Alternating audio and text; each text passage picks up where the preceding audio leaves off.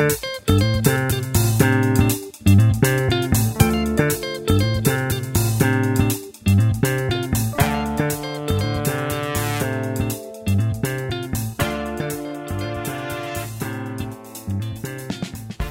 nome é Lincoln e está começando mais um Pipocaria, o podcast oficial do Pipocas Club. Eu estou aqui com Lúcio de Oliveira.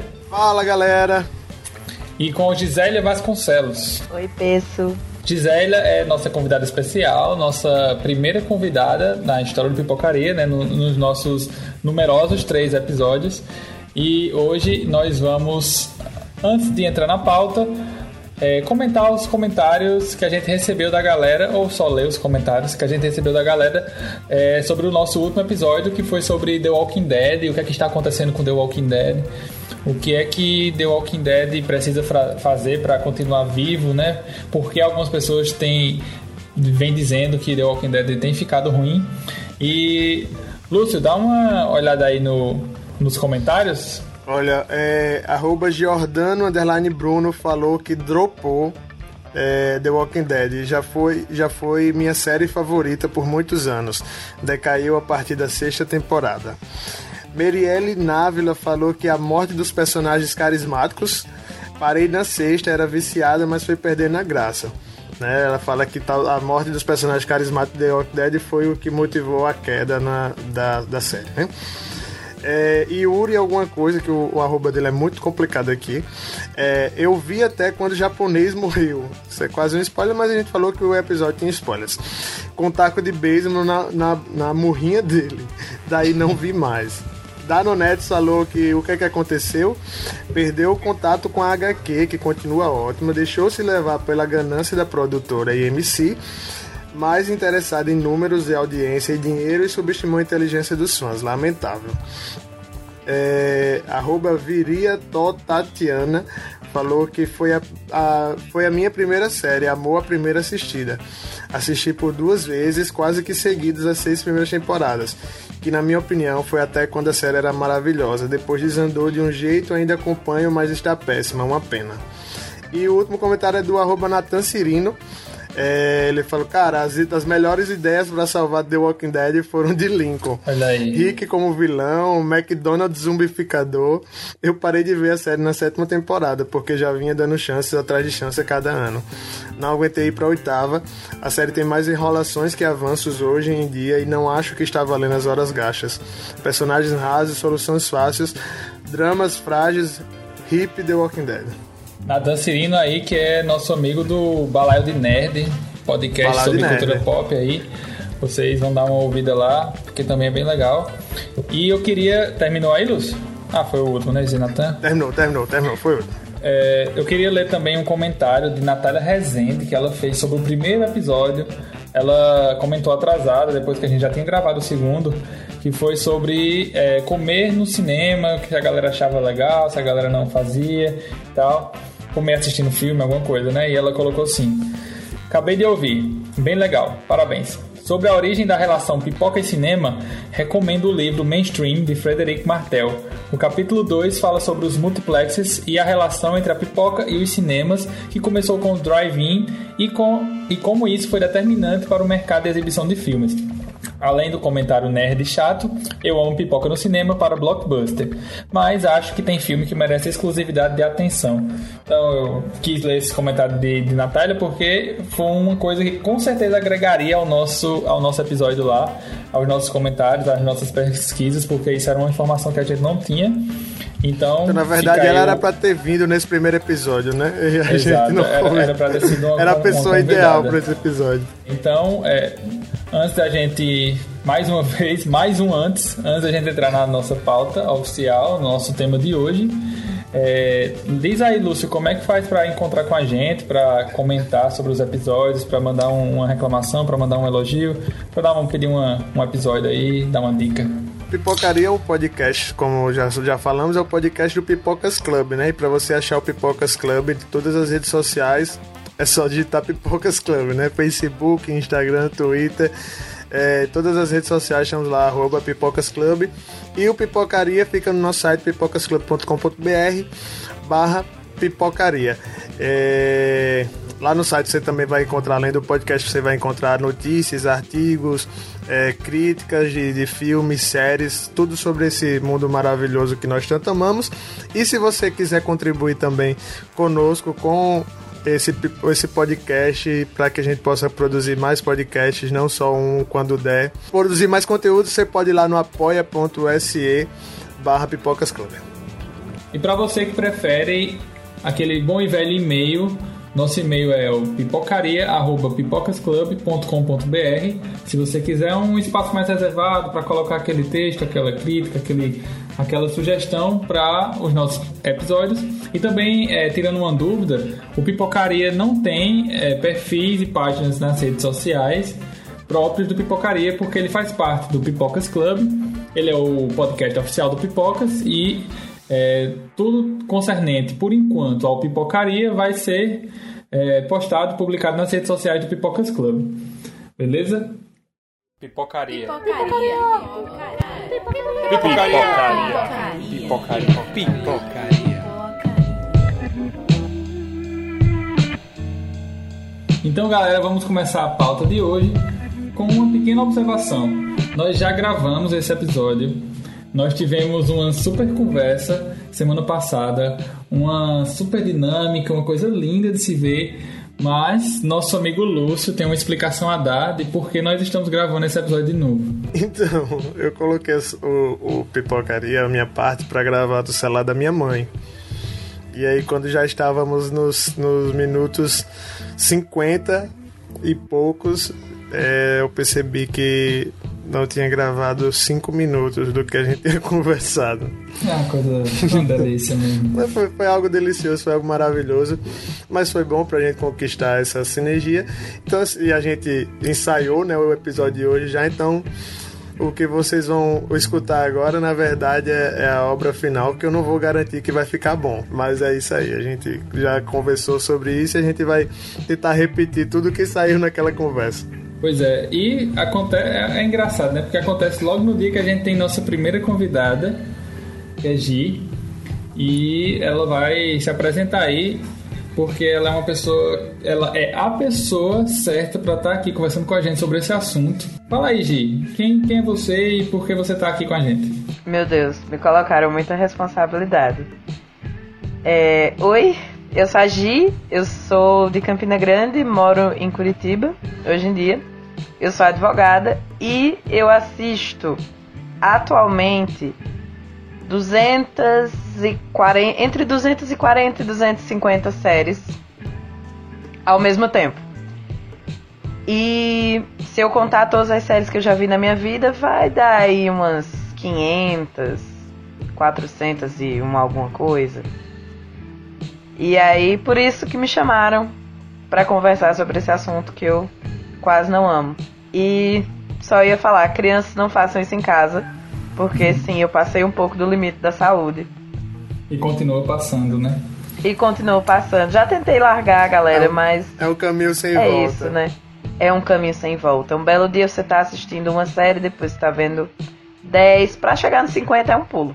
Qual foi, tu, qual foi a porta de entrada para você dessas drogas? Nossa, difícil. É. Eu acho que no nível. O pior é que eu não tenho uma porta de entrada só. Porque eu comecei a assistir tudo de uma vez.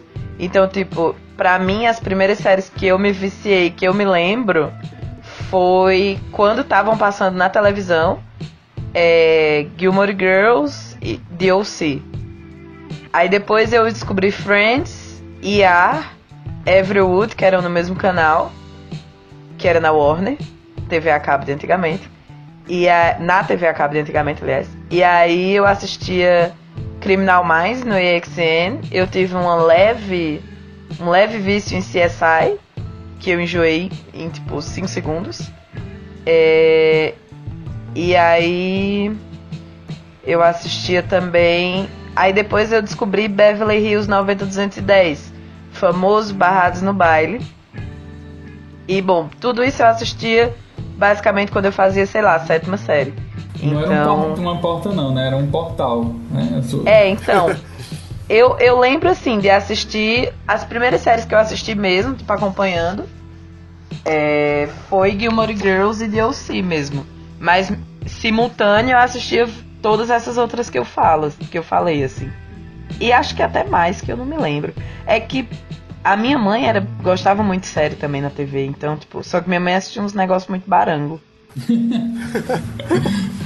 é, não, tipo, minha mãe assistia Highlander. É, minha mãe assistia Highlander. Era uns negócios muito barangos. Hoje em dia, ela assiste. Não, hoje em dia minha mãe é tão viciada em séries quanto eu. Se um dia ela chegar a ouvir esse, esse podcast, ela vai brigar comigo, porque ela reclama comigo. Mas ela assiste, tipo, Você minha mãe já viu coisa da Netflix. as séries barangas dela. Na real, é- nem é, é que assim, ela fala de mim, mas ela é tão viciada quanto. Minha mãe já viu coisa da Netflix que eu não vi, por exemplo. Um dia desse ela tava me indicando uma série turca. Então, tipo, né? É, mãe de, mãe de, mãe de peixinho, peixe é, né? Então. E tu, Lúcio, tá, tu tá assistindo quantas séries? Atualmente, é, em produção, eu tenho na base de 90 séries que estão que estão acontecendo, né?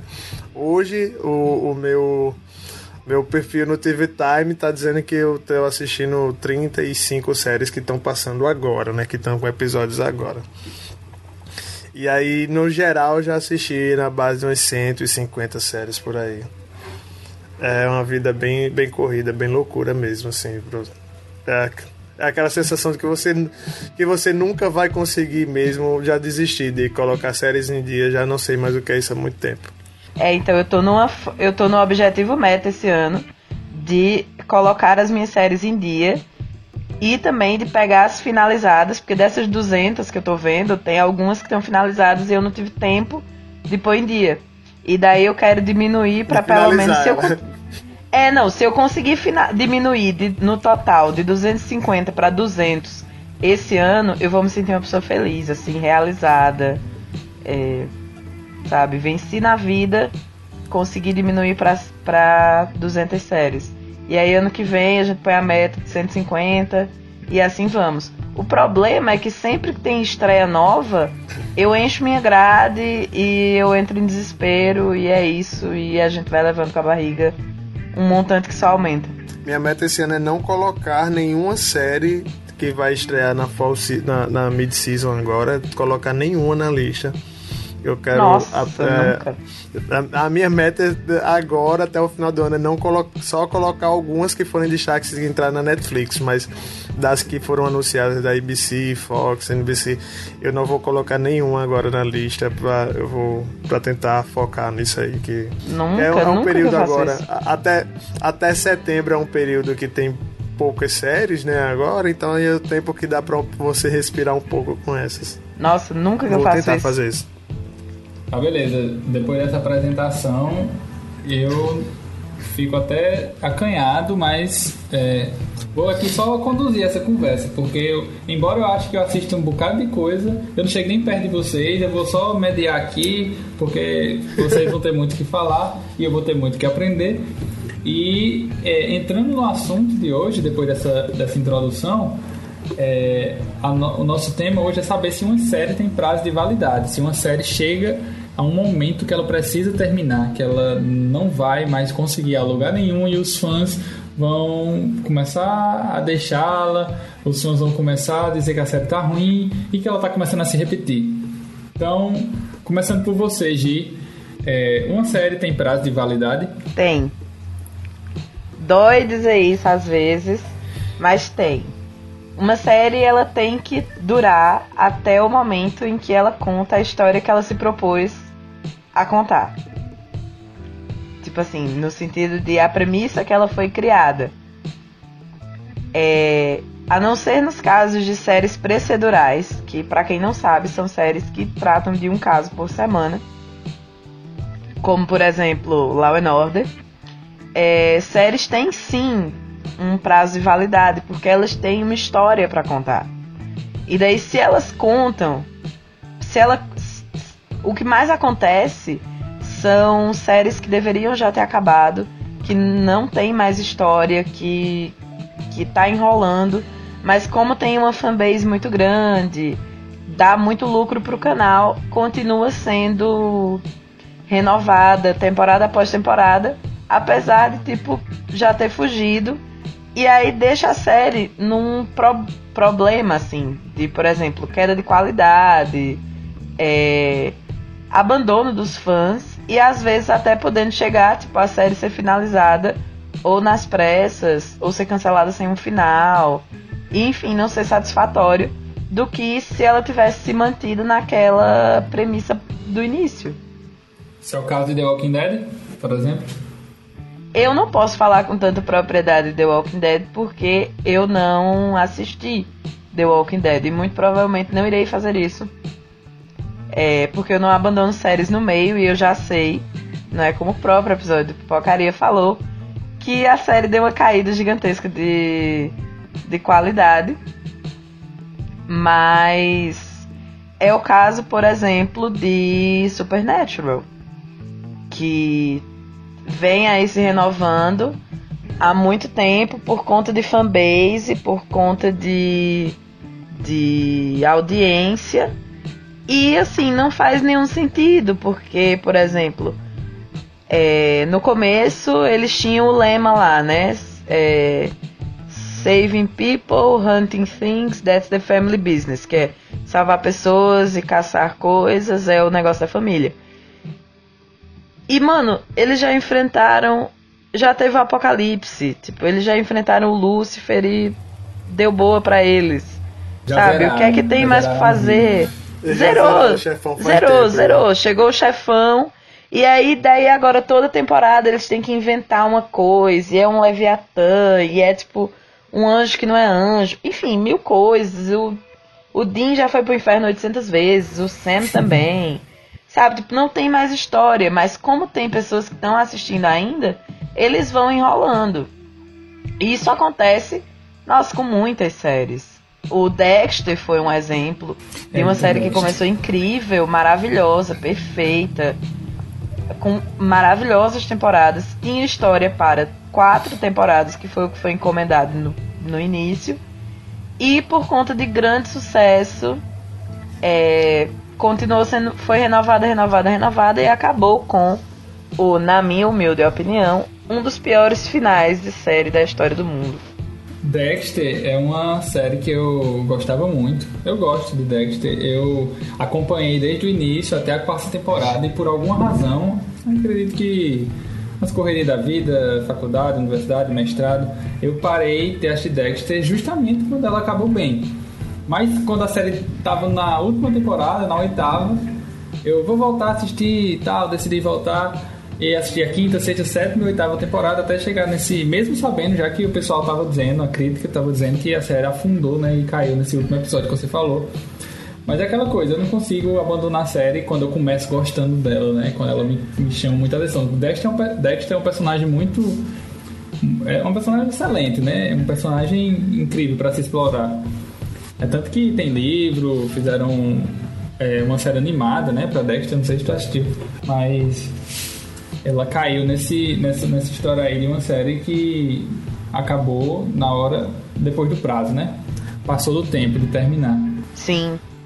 Séries da Showtime geralmente acontecem isso. Não sei se o Lúcio vai concordar comigo, mas eu observo pelo que eu já vi da Showtime que quando a série dá uma bombada assim de, de audiência, eles sempre vão esticando, esticando e a série geralmente acaba um cocô.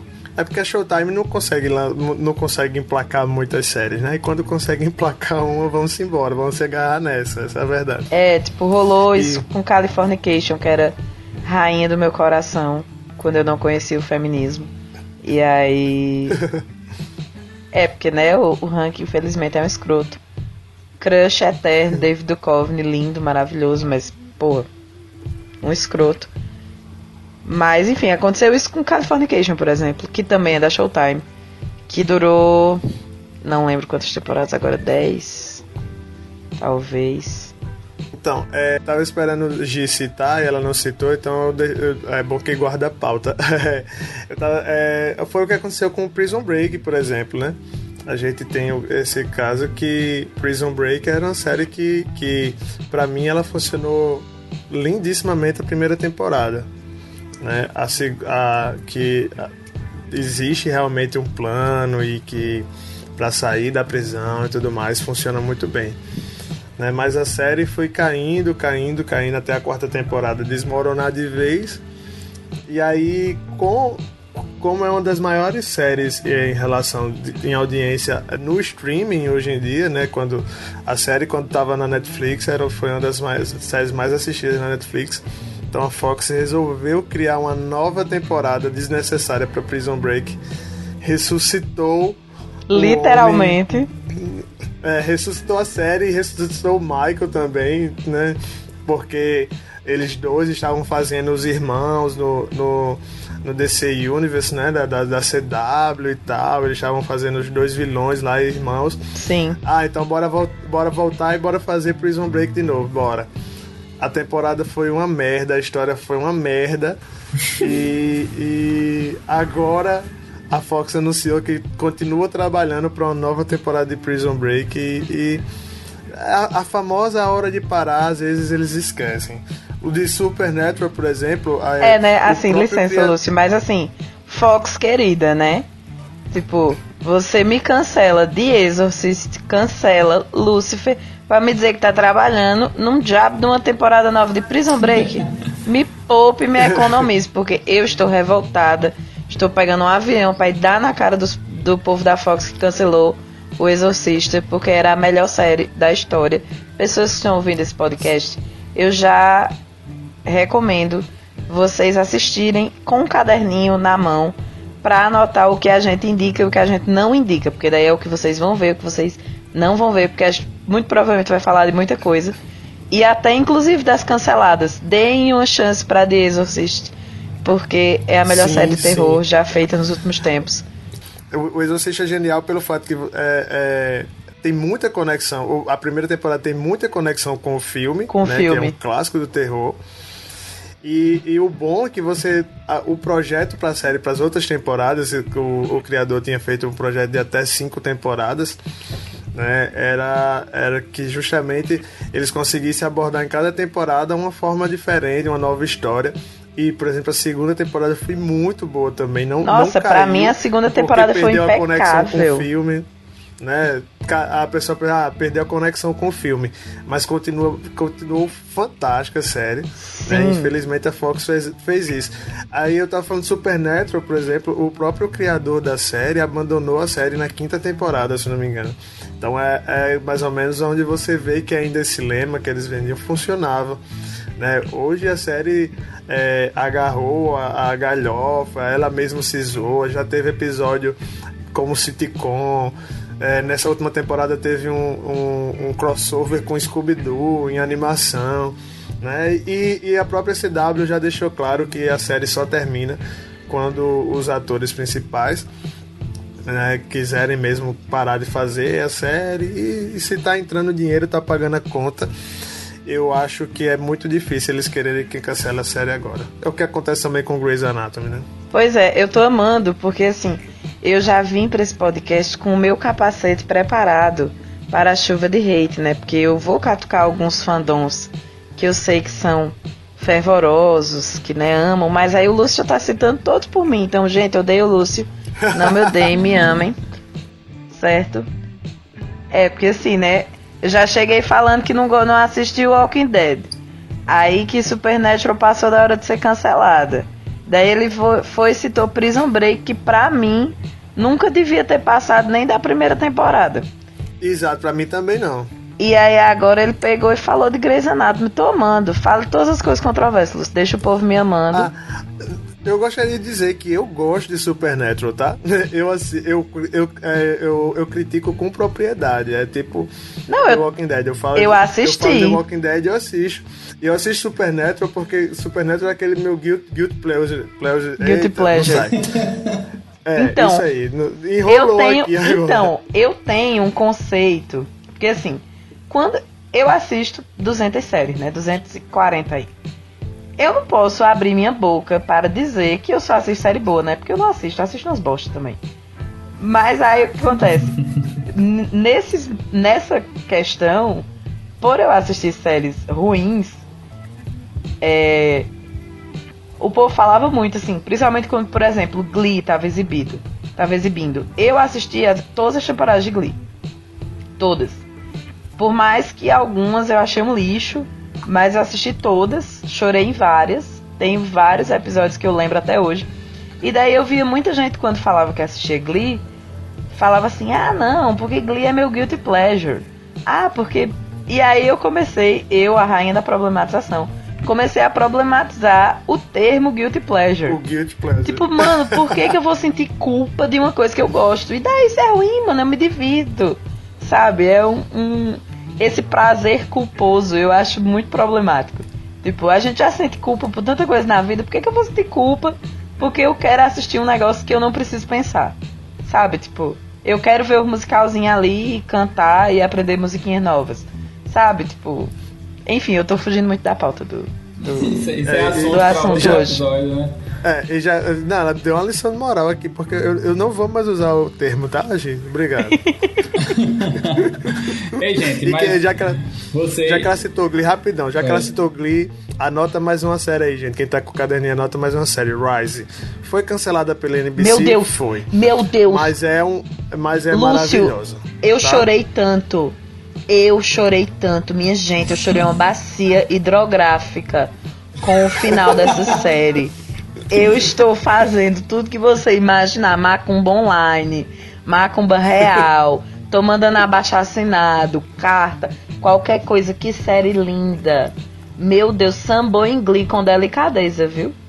Tá, Porque, vocês olha, aí estão falando. é, A gente já falou sobre séries que é, passaram no tempo de terminar, que já deveriam, já deveriam ter terminado. E agora vocês citaram várias séries que foram canceladas, mas que ainda poderiam ter É, então. mais um fôlego. Ícones É. injustiçados.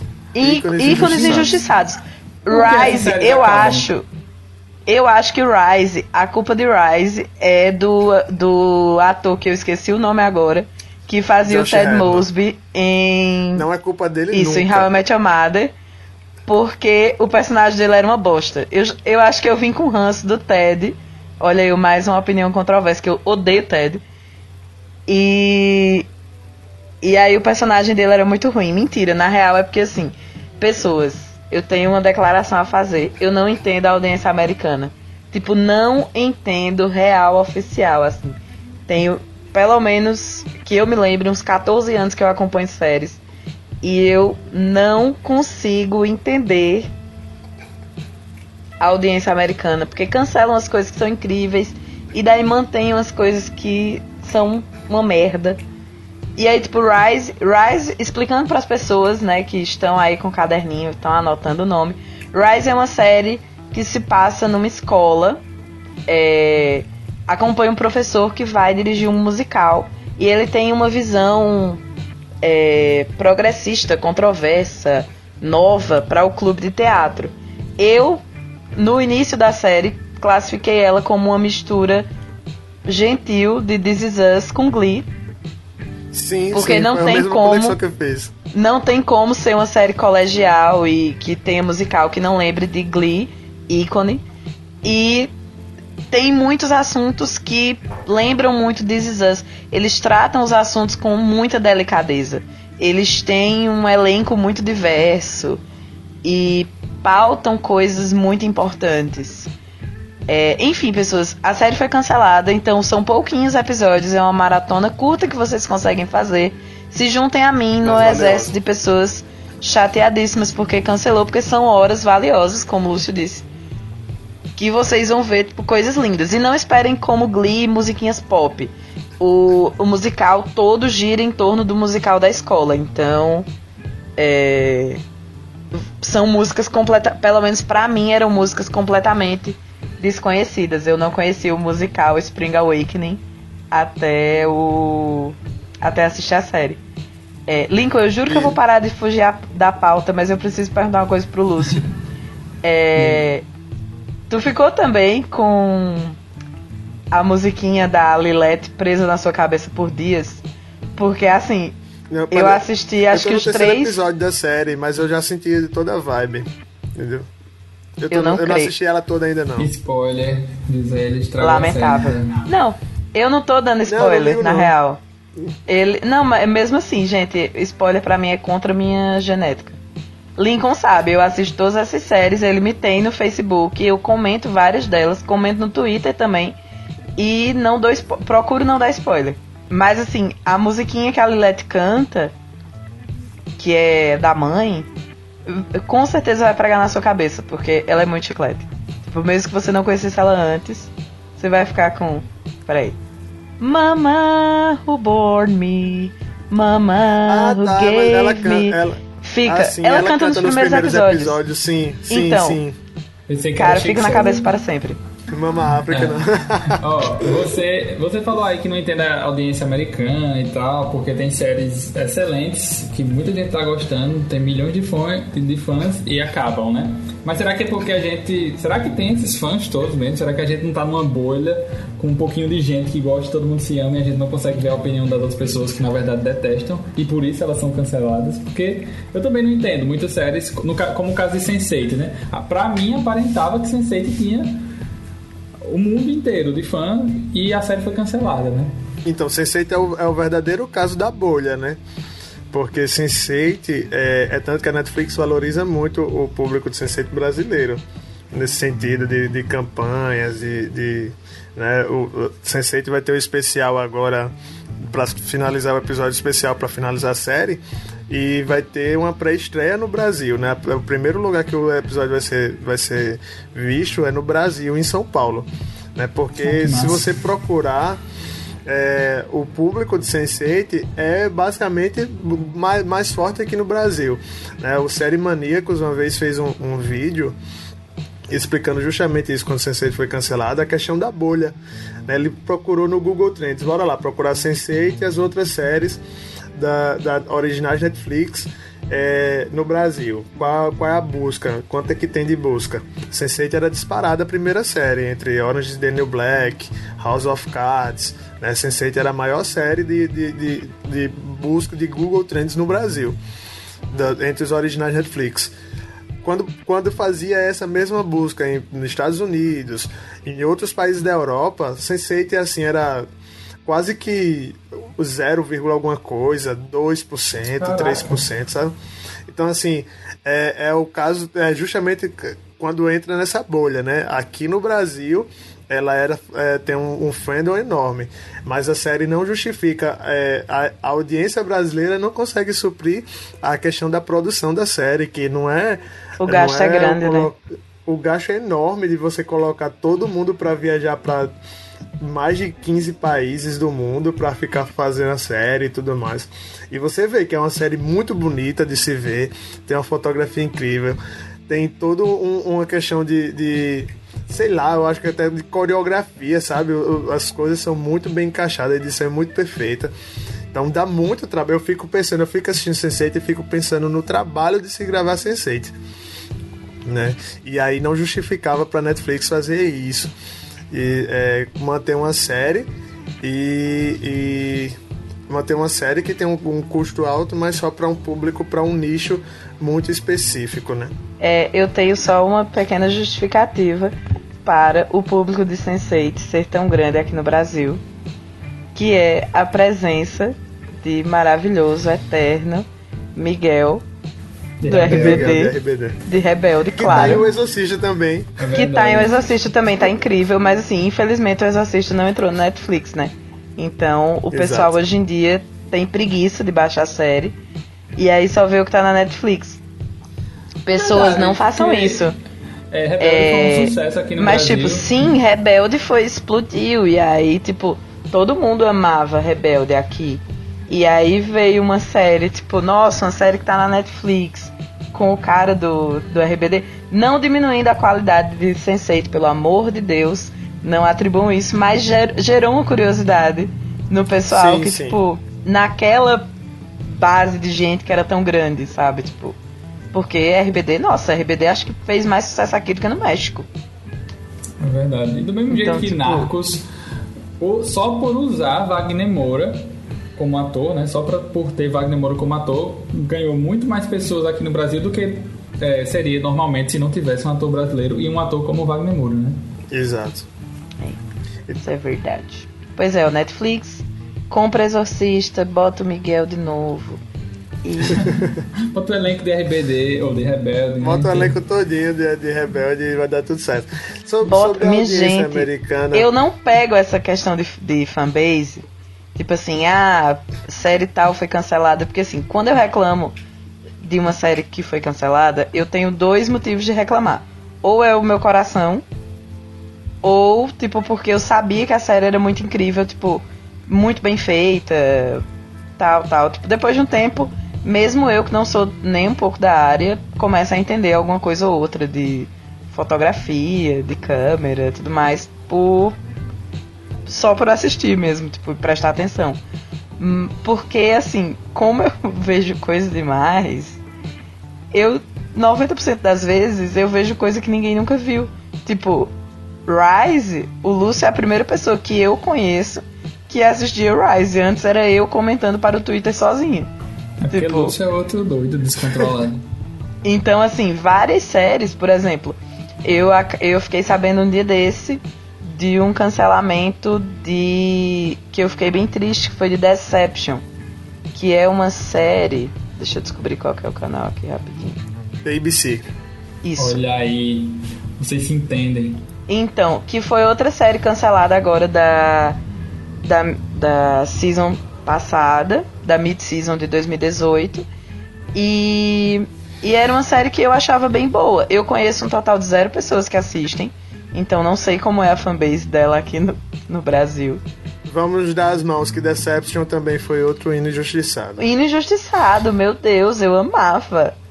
Eu, cara, e esse, essa, essa reta final deles, assim, pra mim foi tipo topíssima, assim. Só episódio maravilhoso. Enfim. Mas, tipo, eu não, não meço nessa questão de fandom. Porque, pra mim, os fandoms sustentam muito mais séries ruins do que cancelam séries boas, sabe? Tipo, as pessoas ficam muito menos indignadas do que. Do que. Tipo, um exemplo de, de pessoas que ficaram muito indignadas e a série foi salva foi o hino da comédia Brooklyn Nine-Nine, né? Que foi cancelado e aí a galera ficou Sim, putaça.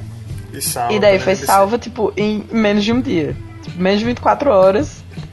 A NBC tava só, tipo, e aí, galera? Community foi, o, foi outra que foi salva pelo, pela fanbase. Mas, Mas assim, será são que vai render agora o retorno? o que? De Brooklyn Nine-Nine? Sim, porque teve o caso lá de Jericó. Eu não sei de outras séries, né? Deve ter várias outras. Jericó, lá em 2006, era uma série que teve só a primeira temporada, aí foi cancelada. Tinha uma, uma, uma base de fãs muito grande, eles ficaram lá fazendo abaixo assinado, não tinha internet direito na época, como tem hoje. E eles voltaram à série, só que aí não deu certo, né? O público Só que não eu- era suficiente. É, então, eu acho que no caso de Brooklyn Nine-Nine, resolva. Tipo assim, continue. Porque é outro canal que tá comprando. Então, tipo, não é aquela coisa assim, a gente cancelou, mas vocês reclamaram, então a gente voltou. Mas já era aquela série que eu queria cancelar, sabe? Tipo, tô dando uma chance, mas, sabe? A primeira coisinha que eu precisar cortar, eu vou cortar. E assim, Brooklyn Nine-Nine tem uma qualidade muito boa. Community é, era incrível no começo. Daí o criador saiu, depois o criador voltou. E daí quando o criador voltou foi nessa temporada de redenção aí, depois do cancelamento. Lúcio, se você viu Community, me corrija caso eu esteja errada, porque eu vi faz muito tempo.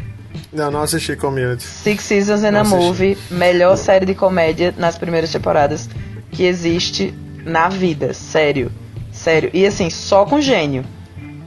Porque o criador é o criador do Rick and Morty, então, que é um desenho incrível também. É, tem o Donald Glover de Atlanta, que é um hino de série, e é o Childish Gambino, né? Do Já justifica muita icônico, coisa. icônico This is America. É, enfim, a série é incrível. Quem é nerd vai amar, ama community assim de todo coração, porque é tipo. Cara, sério, eu não consigo explicar pra vocês. Eu sou uma pessoa chata, eu não gosto muito de comédia. É, e community mora no meu coração, assim, tipo, pra sempre. Tinham coisas, assim, referências. Eles têm, tipo, episódio que é um videogame, daí é feito todo em 8-bit. Tipo, sabe? São coisas incríveis. Genial, genial. Então, é, só sobre essa questão de, de fanbase, eu acho que até rende também outro tema de, de um podcast inteiro para falar de fanbase, porque aqui no Brasil existe algo muito peculiar que eu, eu vejo que o brasileiro ele gosta de, de fandom, Sim. ele gosta de ser fã. Sim. Então, assim, é, eu, a, a gente tem, tem o, o site e tal, então eu vejo que, por exemplo, a, agora aco- aconteceu os upfronts, né? É, e, tipo, a- as, as emissoras divulgaram todas as séries que vão, vão, vão ter na, na- nessa próxima. é, nessa próxima é, estação, né? Todas as séries que vão estar em 2018 2019. E cara, se você é, é, a Fox anunciar uma série nova num dia, se você for olhar no outro dia, já existe página de fã da série no Brasil. É tipo assim, eu vou apostar nessa série, vou ser fã dessa série, eu vou fazer tudo dessa série. Se essa série der certo, eu vou ter uma verdade. página, eu vou ter um fandom que, que explode, tá ligado? Então, assim, existe página. Se você for procurar é, fansite ou página de fã no Facebook, no, no, no Twitter, é incrível como se um, anuncia uma série num dia e existe um, fã, um fandom enorme né, de uma série que ninguém conhecia antes, mas já está criado ali, porque o brasileiro ele, ele tem esse apego. Né? É, outra coisa sobre essa questão de cancelamentos e vai para outras emissoras, a gente tem que lembrar que lá nos Estados Unidos existe muito isso de é, quando eu vou fazer uma série, eu apresento um piloto para algumas, às vezes acontece da emissora encomendar, mas às vezes acontece de eu querer vender esse piloto, essa série para alguma dessas emissoras, né? E pode acontecer no caso, por exemplo, não sei se foi o caso, tá? Mas Brooklyn Nine-Nine era, era da Fox, mas em algum momento, por exemplo, a NBC já, já- tinha sido oferecido antes.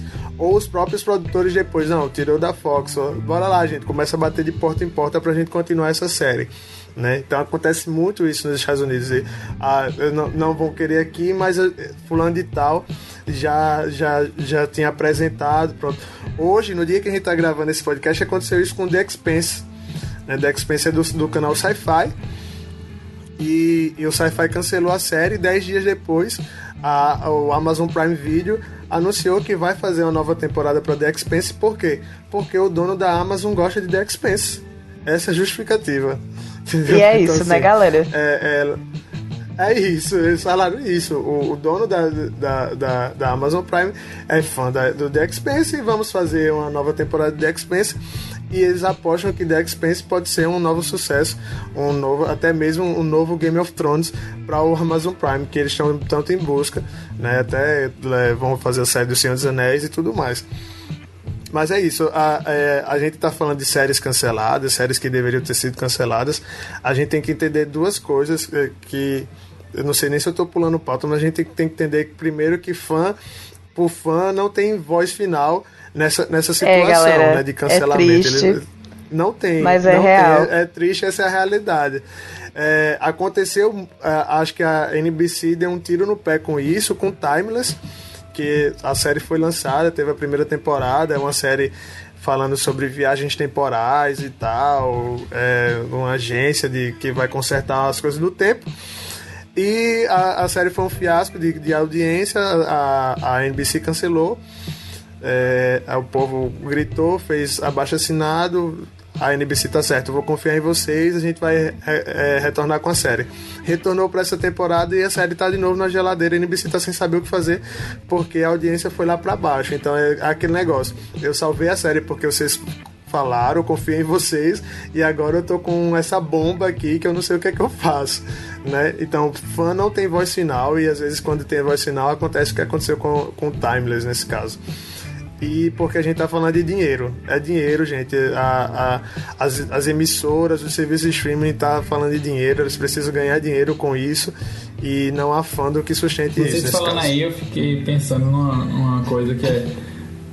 Do mesmo jeito que tem as séries que são canceladas por falta de audiência, porque não estão dando lucro, o público não está atingindo o esperado, e elas aí tem que.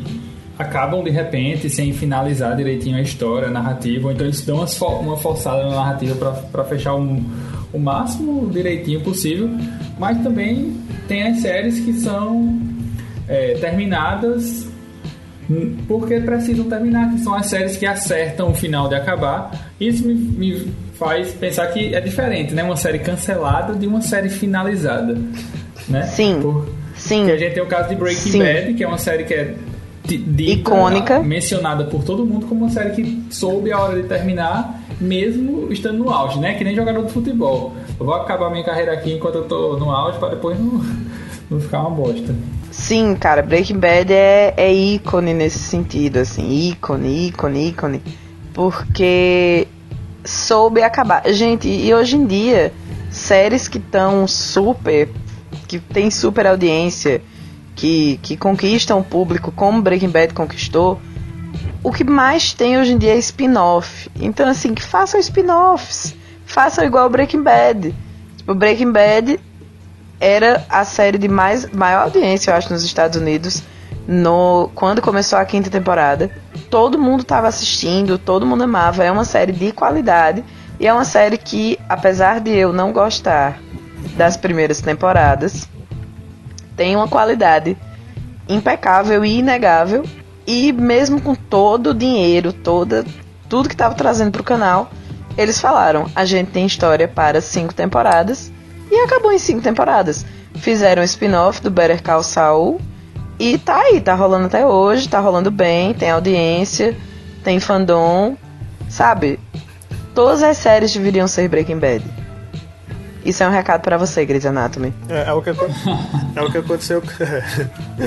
é o que aconteceu com Game of Thrones, né? É, é nada mais justo, no caso, é, quando, quando os caras falaram, olha, a gente tem, tem um, a gente tá seguindo um livro, né? Primeiro que a gente tá seguindo uma série de livros. Então, a gente já passou os livros, mas o cara que, tá escreve, que escreveu os livros, George Martin, contou pra gente que o final é até aqui. Eu não tenho mais como sustentar mais temporadas. Na verdade, Game of Thrones já, já excedeu o limite de temporada delas, que é, na verdade era para ter acabado na temporada anterior. Né? E a, a HBO foi e dividiu. Não, vamos fazer é, temporadas mais curtas, mas vamos sustentar por mais um ano. Né? Então, é, foi, foi justo, tá sendo fiel com o público. Olha, a gente vai acabar aqui porque é aqui que, que encerra a história, por mais que seja a maior série da atualidade. Sim. né? E, e, e vamos fazer agora derivado. Tá sendo produzido cinco, cinco séries derivadas de Game Meu of Thrones. Deus, manhinha né? nunca mais vai sair da frente da televisão. Então, assim, é- é, Game of Thrones é, é o avatar das séries. Enquanto houver vida, enquanto esse mundo tiver condições de se sustentar, ter TV, vai ter alguma coisa de Gente, Game of Thrones passando na manhinha TV nunca ainda. mais sair da frente da televisão. Você não tem noção do problema que Game of Thrones é na minha casa. É maravilhoso.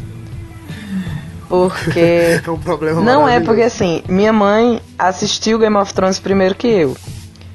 Porque quando Game of Thrones estreou, meu computador tava quebrado. Então eu tava parada nas séries. E aí ela começou a assistir na HBO, na TV. E ela comentou comigo assim, tipo, ah, tô vendo uma série muito boa, meio medieval, tal, gostei, acho que você vai gostar muito. E aí eu falei, ah, beleza, depois eu assisto, porque sei lá o que que tava acontecendo, acho que faculdade, tava terminando faculdade, alguma coisa Mas assim. você já leu os livros, né? Ou não? Não, então, isso eu tô falando quando a série estreou, tipo, ninguém conhecia Game of Thrones no, no Brasil. Aí minha mãe foi e comprou os três primeiros livros, que eram os que tinham lançado. E aí ela viu na internet que a primeira temporada era muito fiel ao primeiro livro, me deu o primeiro livro pra ler e leu o segundo. E aí a gente ficou nessa, né? Eu li o livro, vi a série, vi a primeira temporada. Na segunda temporada a gente já começou a, a ver juntas. E a gente já tinha lido os três primeiros. Os três primeiros livros. Quando o Martin lançou o Festim dos Corvos, que é o quarto, se eu tiver certa, é, acho que é. É. Não, mentira, não é Festim dos Corvos. Enfim, quando ele lançou o quarto livro, que eu esqueci o nome agora, a gente comprou, né, eu e minha mãe, e obviamente a gente comprou um livro só, né, porque as duas moravam na mesma casa. E daí minha mãe só pegou o livro e fez: Eu sou mais fã que você, eu leio primeiro. E daí ela levou o livro.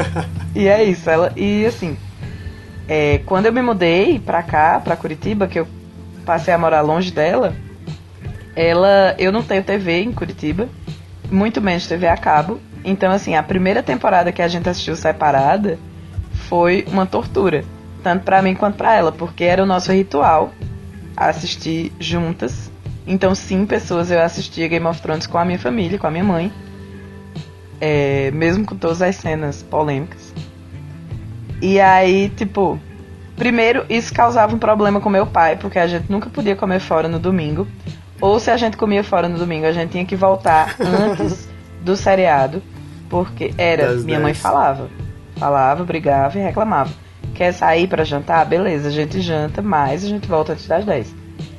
E aí, quando eu me mudei pra cá, ela costumava mandar, tipo, áudios. Ela assistia na TV na hora que passava. E eu tinha que esperar o torrent, ou seja, eu tinha que esperar a madrugada ou o outro dia pra assistir. Minha mãe mandava, tipo assim, 15 minutos de áudio no WhatsApp, comentando o episódio. Daí eu só, tipo, Caramba. mãe, já sei que é o episódio, é spoiler. eu só vou ver, eu só vou ouvir quando eu assistir o, o episódio também. Porque ela não tinha com quem comentar, porque ela assistia comigo. E aí era tipo. Na segunda-feira ela me mandava de. Tipo, na- no domingo ela me mandava. Na segunda-feira de manhã ela já tava. E aí, você já assistiu? Gi, já assistiu? Mas você já viu o episódio novo? Mas você isso? Mas isso e aquilo. Até ela entender que eu demorava um pouco porque eu tava trabalhando e tudo mais. Foi um processo. Mas assim, minha mãe nunca mais vai sair da frente da televisão, graças aos milhões de spin-offs que vão vir, continuem vindo. Fazem minha mãe muito feliz. Obrigada, HBO. É, eu tenho duas perguntas pra vocês, na opinião de vocês. É, a primeira, Desculpa. Friends soube a hora de acabar. E a segunda é Sim. The Big Bang Theory, The, The Big Bang Theory não está sabendo a hora de acabar. Polêmica. Posso responder? Pode? Deve. Pode. Sim pro, pro Friends soube a hora de acabar. Episódio final lindo. Chorei bacias hidrográficas também. Lembro até hoje de quando eu assisti a primeira vez na televisão. Enfim. E Big Bang Theory, pra mim, eu vou dar uma opinião, mais uma opinião polêmica aí no meio. Pra mim, é um problema muito grande de séries de comédia não saberem a hora de parar. Eu sou chata, gente. Eu já disse. Eu, eu- meu senso de humor é, tipo, muito chato. Série de comédia raramente me pega. Mas, assim, um uma coisa que eu identifico como problema de séries de comédia, não sei se o Lúcio vai concordar comigo, é que muitas vezes as temporadas se estendem demais e acabam é, focando o humor em um personagem só que fica como muleta pra série inteira. Não no sentido de que os outros personagens não têm graça, mas no sentido de que os outros personagens deixam de ser desenvolvidos. Pra mim foi o caso de Big Bang Theory, que sim, já passou da hora de acabar.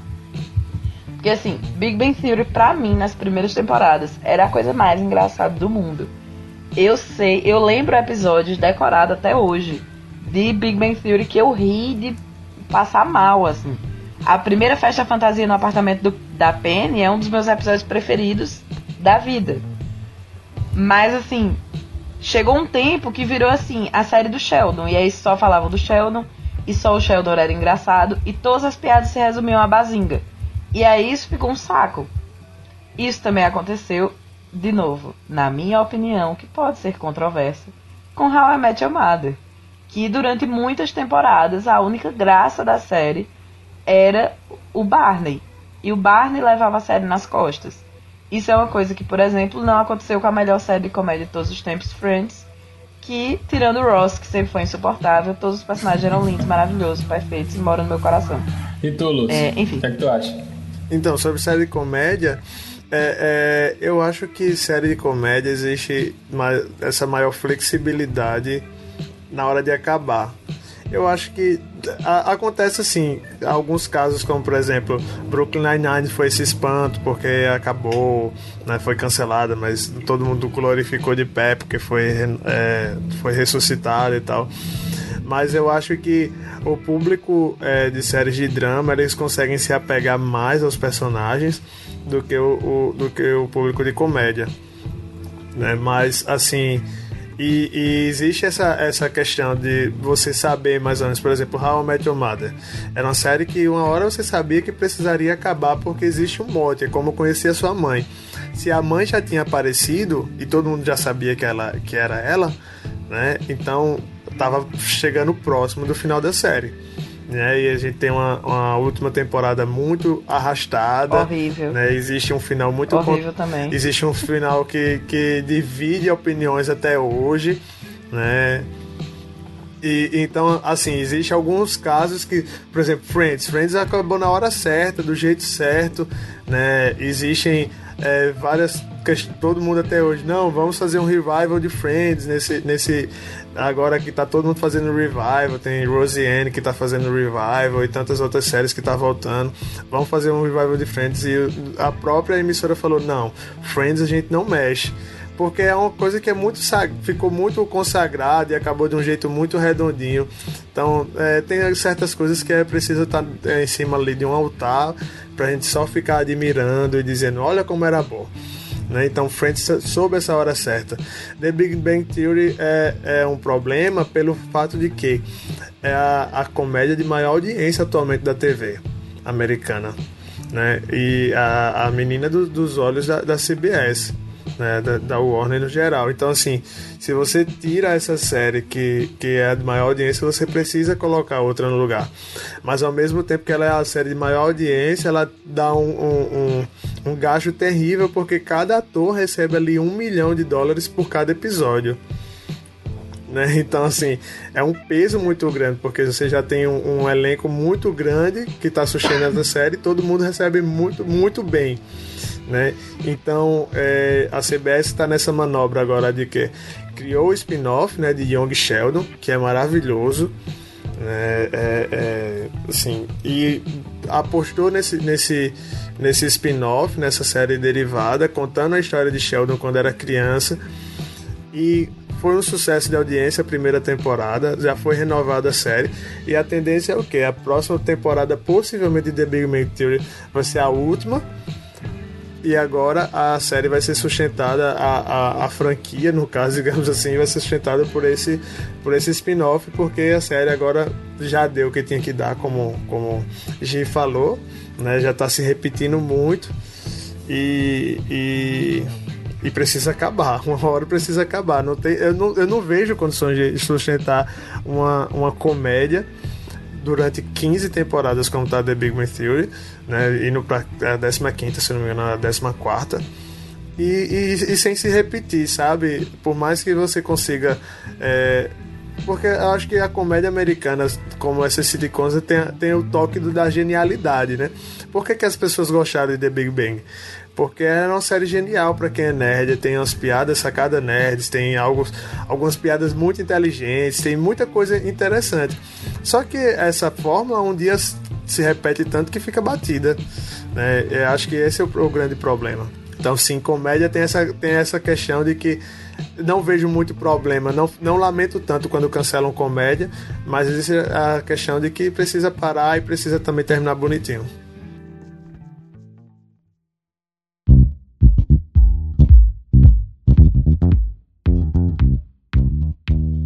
Então é isso, gente. A conversa está muito boa, mas nós estamos estourando o tempo. Podemos fazer vários, vários outros episódios falando sobre séries e chamando Gisélia para a gente ficar conversando aqui. Mas precisamos nos encaminhar para o fim. E eu não sei mais se está funcionando aí, Luz. Se dá para você ler os stories. A gente fez uma enquete nos stories no, no Instagram é, nos stories do Pipocas Club, na, na primeira gravação. Eu não sei se é fácil aí para tu encontrar agora. Mas. Tem aí? Tem, tem. Tem, tem algumas respostas. Eu lembro que a gente fez algumas perguntas. A gente fez, fizemos três perguntas, né? É, qual, qual série que foi cancelada que você mais lamentou? Qual série que já deveria ter acabado? E qual série que você ressuscitaria, né? E é, tu, tem alguns comentários aqui que dá para ler ainda, mas só para fazer um resumo, é, a série que as pessoas mais lamentaram é, foi Sense8, né, que teve essa, essa questão e agora vai voltar agora em junho com o último episódio. E e Lucifer, que foi o grande cancelamento dessa, dessa, desse upfronts desse ano, né, que todo mundo tá, tá lamentando. E a Fox anunciou essa semana que vai fazer dois episódios é, finais, dois episódios bônus de Lucifer, mas não precisa se animar porque o episódio não vai contar nada demais. Na verdade, eram episódios que estariam na próxima temporada e já estavam gravados.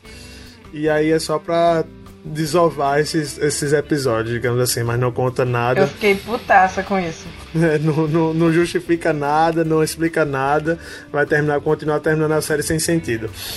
É, sobre séries que, que as pessoas é, renovariam, né, salvariam, estavam, a maioria era Lucifer mesmo, a maioria era de Lucifer mesmo, e é, a famosa hora de acabar todos quase que unanimidade, as pessoas falaram Supernatural e Grey's Anatomy. E The Walking Dead. Ah, tá. Né, são as, as três séries. É, é, vou ler só um comentário aqui que foi de Nájila, que ela é muito fã, eu conheço Nájila, e ela é muito fã de, de Grey's Anatomy. E ela falou, foi uma das que votou que Grey's Anatomy precisa acabar. Eu até falei, eu tô chocado com essa resposta. Mas ela falou que tudo, tudo demais é veneno. Sou fã, sou, minha série da vida é, mas já deu faz um tempinho. Sendo sincera, não adianta insistir só porque sou fã. Bom senso tem que ter e a vida é um ciclo. E só para complementar, o ciclo de Supernatural já terminou faz tempo. É, então, eu tenho só um adendo aí, já que puxou o nome de Grey's Anatomy e eu não falei sobre Grey's Anatomy o suficiente. é, eu acho que é um problema muito grande da Shonda, na real, tipo, da, da criadora do Grace. De não saber a hora de parar, assim. Eu vejo outras séries dela que, por exemplo, sim, estou falando de How to Get Away with Murder, que é uma série incrível, mas que tá ficando cansativa, tá ficando repetitiva e que tem tudo para ser uma nova Grey's Anatomy no sentido de 800 milhões de, de temporadas com uma qualidade não tão boa assim, né? Grace, pra mim, tá, passou do passou do passou da hora de acabar, gente. Tem que fazer um crossover com Supernatural e fazer um, um descarrego naquele hospital. Tudo que é tipo de desgraça acontece naquele canto. E, e, daqui a pouco faz um crossover com o Walking Dead e o Apocalipse Zumbi. Chega naquele, naquele hospital. Morre. Todo mundo que morreu mundo ressuscita. Morreu não, é todo mundo que morreu, que é 90% da série, ressuscita e aí teremos o primeiro hospital zumbi. Só pode, porque não tem como. Não vamos dá pra entender. Que, vamos descobrir que Rick acordou no, no hospital, era o, o como é o nome do hospital de Grace, esqueci agora. Lá do, do hospital de Grace, Rick acordou no Apocalipse Zumbi, era nesse hospital.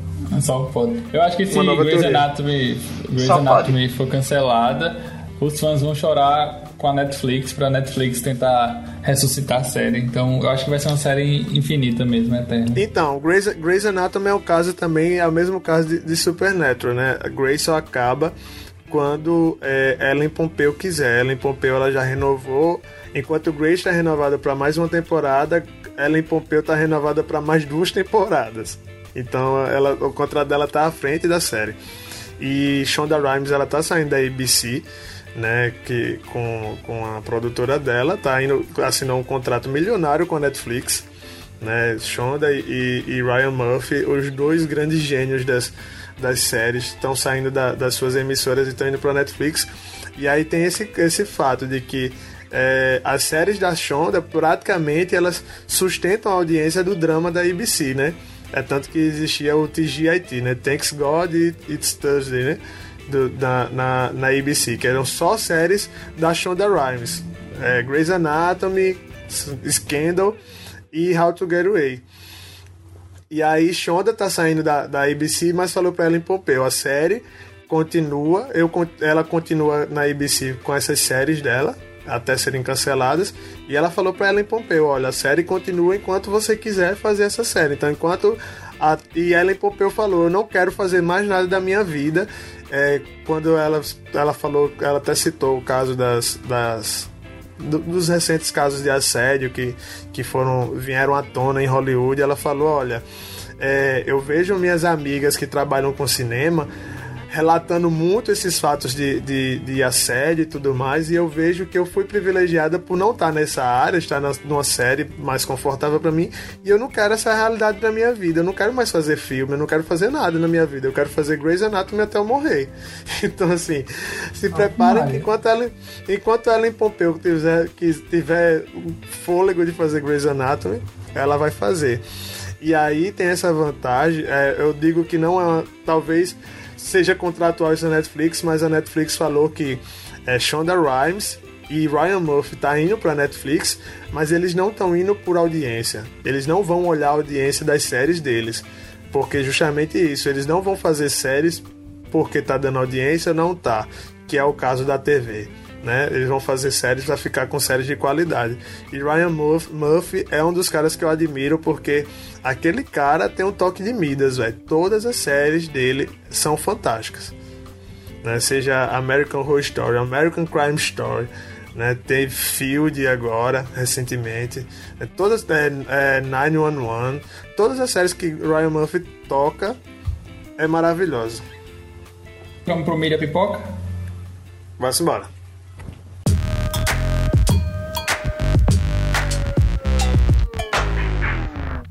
Então vamos começar o Mídia Pipoca, que é o nosso quadro de indicações. É, nós temos um problema com esse, com esse quadro, que é porque, como a gente grava de 15 15 dias, quando dá, às vezes fica 20 dias, dessa vez está quase um mês de diferença do último. A gente muitas vezes perde o, o time de algumas coisas que a gente quer indicar que são é, lançamento, né, que são do momento, assim, mas vocês tentem absorver aí, pegar o que vocês, que vocês se interessarem mais. Começa aí contigo, Gi, já que tu é convidada. Tá, hoje eu quero indicar é, três séries. Duas do mesmo autor, criador, e uma não. Mas para me redimir com todas as pessoas de que, que ficaram ofendidas, tristes, que eu falei sobre Grey's Anatomy, eu quero indicar a nova série da atriz que faz a, a Young no Grey's Anatomy, que é Killing Eve, que é uma série incrível, thriller, que ela é uma agente Show, né, secreta. Isso. Que ela é uma agente secreta e assim, é incrível, é impossível não se apaixonar pela série. É impossível não se apaixonar pela antagonista da série, que é a Villanelle, que é meu girl crush assim de vida desde o momento que eu botei o olho nela. Incrível, sério incrível, episódios incríveis. Tipo, pessoas deem chance para essa série nova. Matem um pouquinho da saudade da Yang nas telinhas. E as outras duas coisas que eu vou indicar são duas séries do Rei do Meu Coração, mais conhecido como Ryan Murphy, Fado Injustiçado, é, que é 911, que acompanha casos reais de acompanha uma equipe de bombeiros, na verdade, e do tipo SAMU do, do dos é a equipe de emergências, né? Com casos geral, inspirados é em casos reais. É, tipo, bombeiros e médicos, né? Bombeiros e, e aí... médicos e, e polícia também. Isso. E aí eles eles acompanham casos reais, meio dramatizados assim, e tem várias histórias incríveis de background aí na com os personagens. Outra série do Ryan Murphy que eu quero indicar é Field, que é outra série também que conta fatos reais. E no caso, Field é como se fosse uma intriga. Então a primeira temporada deles é falando sobre a Joan Crawford e a Betty Davis, é, Betty and Joan, nos bastidores de O que aconteceu com Baby Jane, que é um filme classicíssimo de terror. É... E é isso, minha, minhas indicações do dia são essas. Inclusive, vou repetir que a gente deveria fazer um episódio para falar sobre Fado Injustiçado, Amor da Minha Vida, Dono do Meu Coração, Ryan Murphy. Porque tudo que aquele homem faz é maravilhoso e ele não tem nenhum limite. Enquanto a Shonda não tem limite de onde parar as séries dela, ele não tem limite de quantas séries ele vai lançar porque ultimamente ele tem lançado assim um a cada três dias tem uma série nova do Ryan Murphy, mas ele tem acertado bastante, então vale bastante a dica. Fica anotado aí nossa uma sugestão para o próximo episódio, algum próximo episódio futuro, né? Ryan Murphy. Yes. Como faz? Onde vive? Vai, Lúcio, fala aí teu, teu milho. Ah, então, não, se, se Gi é, falou três séries, eu vou indicar também três séries, certo? É, é, é esse a gente episódio. falou é do caderninho. É, a gente falou que tinha que ter o e caderninho. assim, é algo que as, as pessoas estão lamentando de tanta série foi cancelada, então a gente tá dando novas soluções. A primeira solução é só para complementar a lista de G, que ela falou duas séries maravilhosas de Ryan Murphy, e eu vou indicar uma terceira série de Ryan Murphy, que é American Crime Story, The Assassination of Gianni Versace. Meu Deus, Eu- sim, é- meu é- Deus. É meu enorme, sim. Mas assim, é, American Crime Story conta fatos que aconteceram é, real também. Né? E a primeira temporada, que foi The People vs. O.J. Simpson, foi premiadíssima no Emmy. Né? E agora, é, The Assassination of Gianni Versace foi incrível, porque é, a série focou mais no, no- no vilão do que no, no assassinato e todo o background, como foi construído. Maravilhosa, muito boa, assistam. É, É, e as outras... Lúcio, deixa eu só contar uma história engraçada sobre o assassinato de Gianni Versace, a série, no caso. É, eu peguei uma briga com metade do pessoal do banco de séries, que é o, o, site que eu marco os episódios que eu vejo e tudo mais, porque as pessoas estavam reclamando dessa segunda temporada de American Crime Story, porque focava mais no Andrew Cunanan do que na Donatella, no. no. No próprio Gianni. no Gianni e tal. E aí eu falei, gente, o nome da série é American Crime Story. Store. Então, tipo, Exato. é, tem que contar por que que, por que que aconteceu, o que foi que levou, quais foram as motivações do crime, o desenvolvimento do crime. E não, tipo, se fosse American Fashion Story, aí podia falar a história do Versace. É, por- ter, é tipo, porque como, mil como a primeira temporada focou muito no, no julgamento né, de, de O.J. Simpson, né, então acho que a galera meio que confundiu qual era o real, o real sentido da série, né? Até algumas pessoas eu lembro que no, no Twitter saiu muitos memes falando que era a nome da temporada era American Crime Story Andrew Cunanan, né? Que focou o tempo todo nele mesmo. Inclusive, quero um M pra Darren Criss esse ano. Pelo menos uma indicação, ele merece. Saiu assim, de Glee, demais. né? Lembrando que ele era de Glee. Nossa, sim, sim. sa- Na real, ele saiu de A Harry Potter History, que era um musical satirizando Harry Potter. E aí depois ele foi pra Glee e agora rumo ao M, se Deus quiser. Sim, e só pra terminar, meus, meus outros dois Mi da Pipoca, que a gente tá com, tá com, com bônus hoje, é, são séries que você pode substituir Grey's Anatomy. Tá? A gente falou tanto de Grey's Anatomy, a gente pode substituir ela, por exemplo, por The Good Doctor. Né?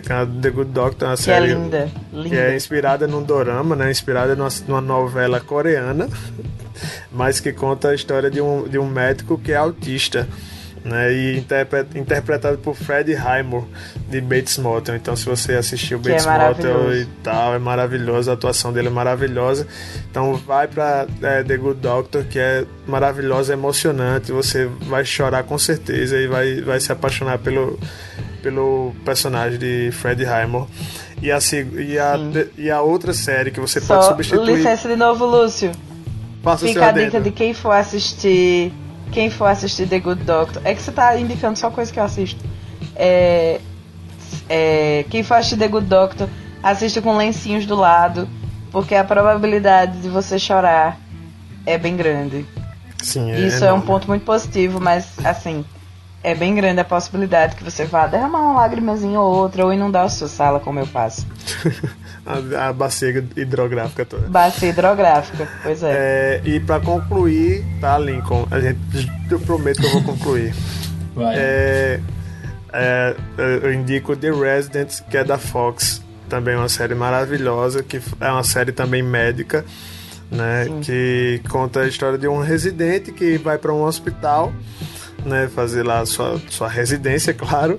E esse hospital é cheio de falcatruas, cheio de, de jeitinhos brasileiros, digamos assim, né? E, e é fantástico as histórias, as tramas são, são bem legais. Faça o seu adendo sobre The Resident agora, Gi. então, ainda bem que você já se adiantou, porque você já sabia que eu ia fazer esse adendo. É, sobre The Resident, eu acho que uma das coisas que eu mais coloco como positivas em The Resident é o destaque que eles dão para o trabalho das enfermeiras.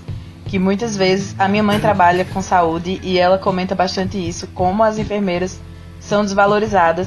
E eu me lembro que tem um episódio que a Nick, que é uma das personagens principais, que é enfermeira, ela faz um, um discurso que, meu Deus, tipo, enfermeiros choram de emoção, assim, com essa valorização. É muito massa para você entender um pouco de como funciona o sistema de saúde nos Estados Unidos, que beira o desumano, não é nem um pouco maravilhoso. E Meu que pode Deus. se aproximar daqui também, né? Se aproxima muito do que daqui. É, um pouco, assim, na minha humilde opinião. Tipo, eu acho que aqui a gente ainda consegue ser um pouco melhor. Porque, assim, o SUS, por mais capenga que seja, o SUS existe. E nos Sim. Estados Unidos não existe. Você pode ser negado seu tratamento caso. Você pode estar morrendo, mas se você não tiver um plano de saúde, é isso. Ou senão você se fode pra pagar alguma coisa, né? Sim, Tipo, sim. custos absurdos, como a gente vê no. Eita, fugiu o nome do hospital agorinha. E, pra quem assistiu Gilmore Girls, quem faz o personagem principal, o Conrad, de The Resident, é o Logan, de Gilmore Girls. Que era. Que é um dos namorados da Rory que todo mundo mais ama, menos eu. Mas. Mas enfim, se isso é um incentivo, ele tá lá sendo lindo e lá você pode gostar dele, porque em Gilmore Girls eu não permito que ninguém torça pra nenhum outro namorado que não seja o Jesse, que é o namorado mais perfeito que a Rory já teve no mundo. Mas é isso. Meu adendo é basicamente esse. Pronto, Lincoln, termina. Faça o seu Mi da pipoca. Meu Mídia Pipoca não é uma série. É uma série e não é, um, e não é uma série. Ela começa não sendo uma série, mas depois desemboca numa série. Porque pode já ser tarde. Não vai ser tarde, né? Mas já passou um bom tempo depois do seu lançamento, quando vocês estiverem ouvindo esse pipocaria. Mas Gisele já falou aí no episódio sobre o clipe This is America, de Childish Gambino. E ele é meu primeiro mídia pipoca. Que é um videoclipe genial feito por Donald Glover em sua, em sua versão musical é, denominada Childish Gambino, em que ele faz uma crítica genial. Eu, eu tô sem querer falar muito, porque a, a experiência de assistir esse, a esse videoclipe foi muito interessante É para mim. Foi, foi, foi muito incrível e eu fiquei chocado com a forma com que ele contou aquela história. Um, é, um, é, um, é, um, é um clipe de uma música que se você É uma ouvir obra de a arte música, aquilo, gente. É, é um, é um filme, porque se você escuta só a música, é ok, é uma música, beleza. Mas se você assiste a, a obra completa, você entende o tamanho da, daquilo, né? Ele faz uma crítica à, à forma com que os Estados Unidos encara o, o racismo, o problema do racismo, a questão dos negros lá. É, e faz referências a vários momentos, a, a várias, é, várias, várias fases da história dos Estados Unidos e várias referências pequenas que as pessoas já foram ao- aos estudos, já entraram, já se aprofundaram, já estão fazendo vídeo, já estão comentando.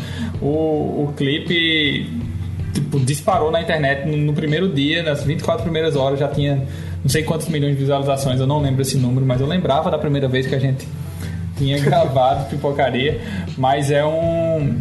Assistam, eu não, eu não quero falar muito para não atrapalhar a, a experiência. Mas caindo na série, já que a gente falou de Childish Gambino, que é De- deixa, eu só falar, deixa eu só dar um adendo, que hoje o adendo tá permitido. Vai, vai. É, é, como o Lincoln falou, assistam This is America. Se o clipe não lhe falar nada, você vá atrás já de- de- das explicações desse clipe Isso. na internet, porque seja tem, tem vídeos no YouTube explicando frame a frame, tem, tem é, vários artigos em sites explicando. E aí você vai entender o porquê que essa música, esse clipe está sendo tão aclamado, né? É, é, você percebe que é uma obra de arte mesmo, tanto que Donald Glover foi é, é, foi genial nesse clipe. É, não, não, existe outra palavra para é dizer This America, é genial. E depois você pega, assiste o clipe, muta a música e coloca Call Me Maybe, porque encaixa perfeitamente. Sério? Na, eu não vi. Meu Deus, encaixa socorro. perfeitamente. Socorro, Se você colocar, eu preciso fazer isso agora. Meu Deus, encaixa certo. A, aquela dança dele no começo encaixa certinho com a música. Depois vocês colocam o clipe no, no mudo e coloca Call Me Maybe. Vai dar tudo Meu certo. Deus, isso é, até, isso é até um sacrilégio fazer isso com um clipe como This is America. Mas eu vou fazer, obviamente. Tá. E é isso, o clipe é genial, incrível, a forma com que ele montou a narrativa. e Charles Gambino é Donald Glover, ator, roteirista, músico, incrível o cara. É, criador da série Atlanta, que é meu segundo mídia pipoca. Vocês vejam, é, assistam Atlanta, ela é uma série da FX, se eu não me engano.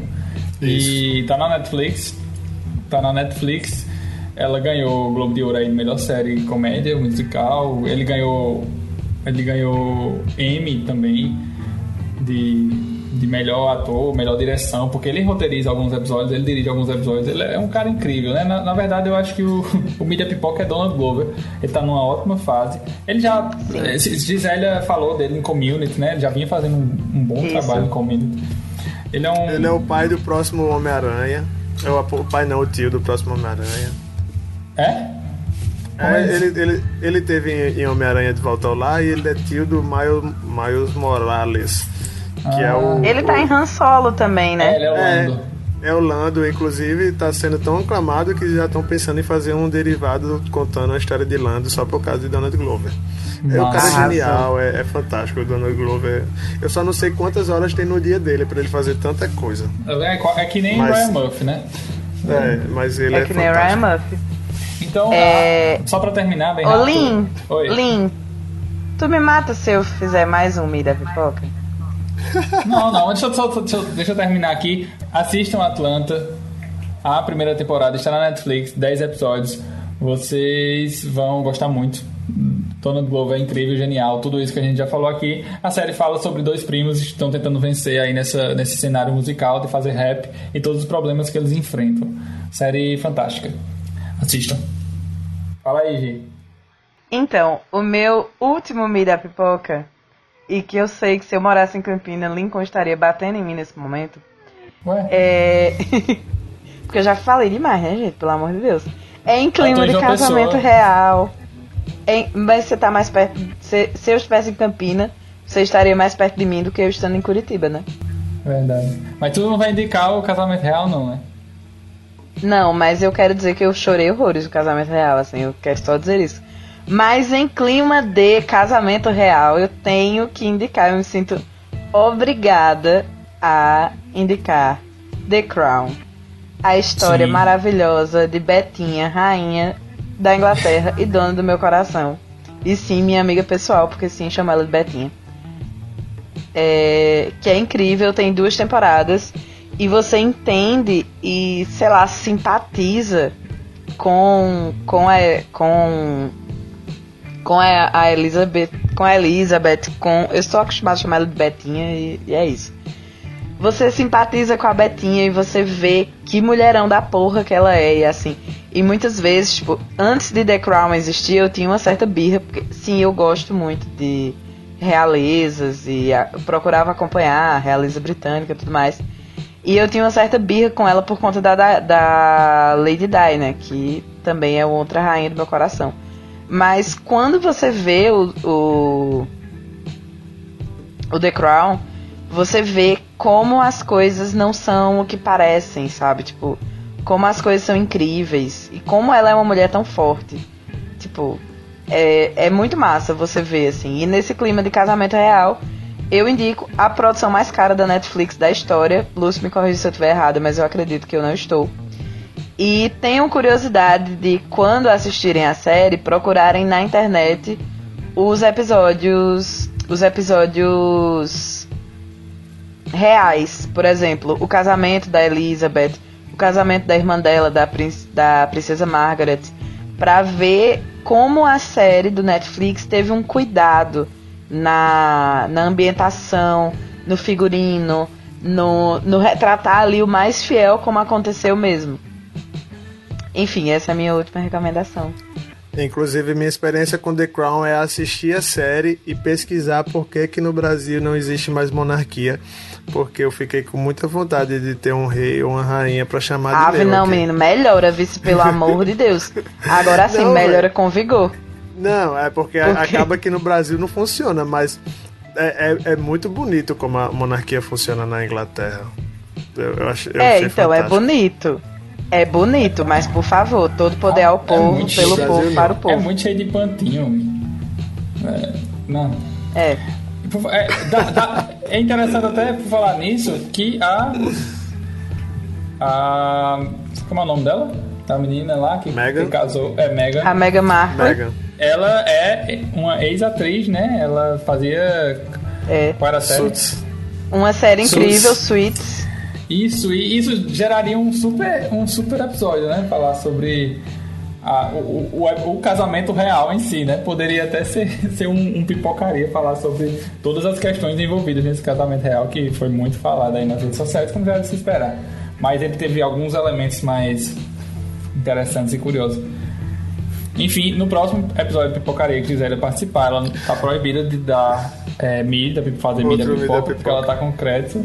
E Claro que não, gente, por favor, E o gravador pessoas. já tá marcando quase duas horas. Exato. Pessoas, É, por favor, me defendam e não façam eles me proibir.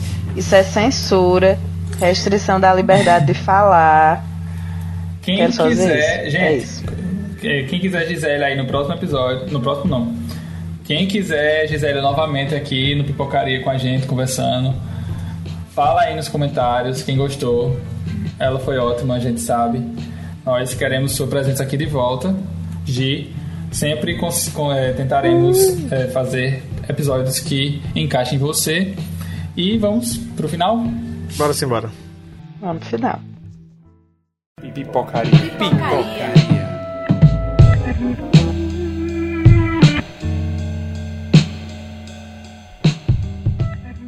É, Lúcio, termina aí falando de novo onde a galera pode encontrar a gente para fazer esse apelo, para fazer toda essa declaração de amor que eles vão fazer pro Gisele nas redes sociais. Então, é, nosso Facebook, Instagram e Twitter é arroba Pipocas Club, então todas as redes sociais. No YouTube também, arroba Pipocas Club. Todas as redes sociais que você quiser, você vai achar. O nosso site é pipocasclub.com.br barra pipocaria, né? E se você não colocar o barra pipocaria, você vai ter acesso a notícias, críticas, é, artigos.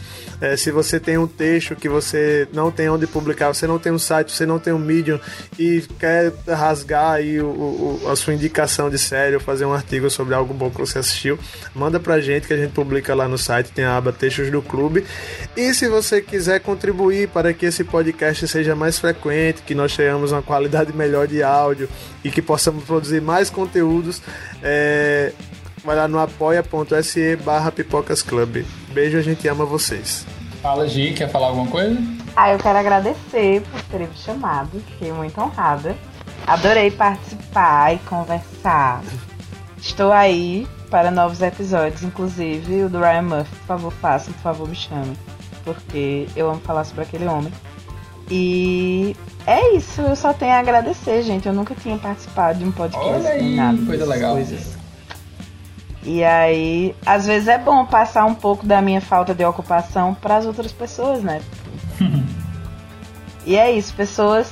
Quem gostou, me fala aí nas redes sociais, manda os meninos me chamarem mais. Dá um joinha aí, gostou, Que a gente faz se essa- no canal. A gente faz essa conexão Curitiba. A gente faz essa conexão Curitiba-Paraíba. Paraná, Paraíba, aliás. É aquele ditado, né? Quem gostou bate palma, quem não gostou Quem paciência. não gostou, paciência, né? É isso, então valeu. Ficamos por aqui e até o próximo Pipocaria.